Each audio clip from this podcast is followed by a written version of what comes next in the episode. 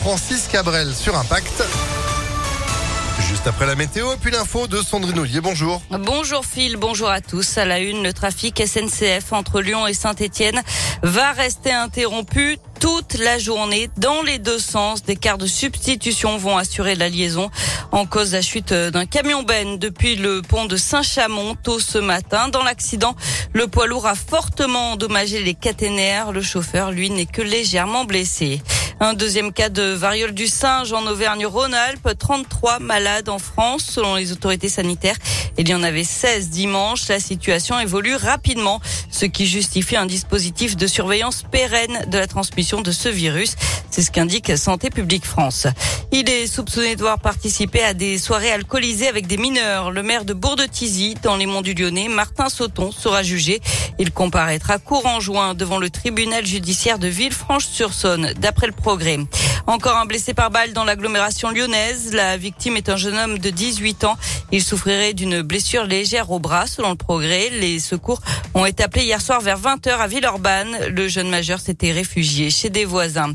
Et puis l'occupation du lycée Samba de Vénissieux aujourd'hui. Les personnels soutenus par les parents d'élèves et des collègues d'autres établissements vont investir les locaux ce soir à partir de 18h30.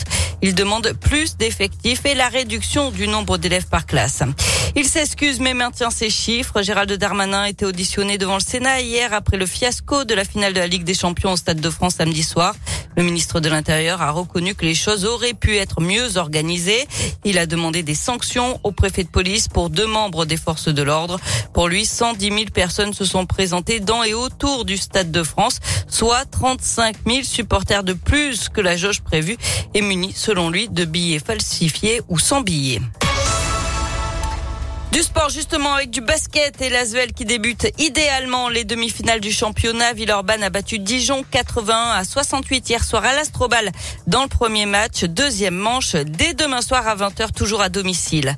En foot, large victoire des filles de l'OL sur ici les Moulineaux 4 à 0 hier soir pour leur dernier match de la saison.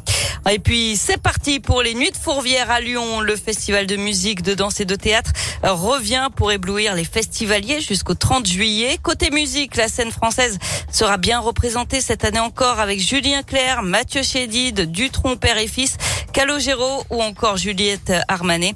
Euh, cet été, pas de jauge ni de restrictions sanitaires, contrairement à la précédente édition. Alors, quand on demande à Dominique Delorme combien de spectateurs sont attendus tout au long du festival, le directeur des Nuits de Fourvière répond avec un certain optimisme. Un max. Bien entendu, euh, quand on prépare un festival comme ça, on vise une fréquentation puisqu'on a besoin de retrouver un équilibre budgétaire et l'équilibre budgétaire, il est apporté principalement par les spectateurs. Donc euh, moi, je dirais qu'on mise sur euh, au moins entre 150 et 160 000 spectateurs. Et il reste encore quelques places. Plus d'infos sur impactfm.fr. Merci beaucoup Sandrine. L'actu continue sur notre site internet. Vous êtes de retour à midi. À tout à l'heure. Allez, à tout à l'heure. La météo, je suis en train de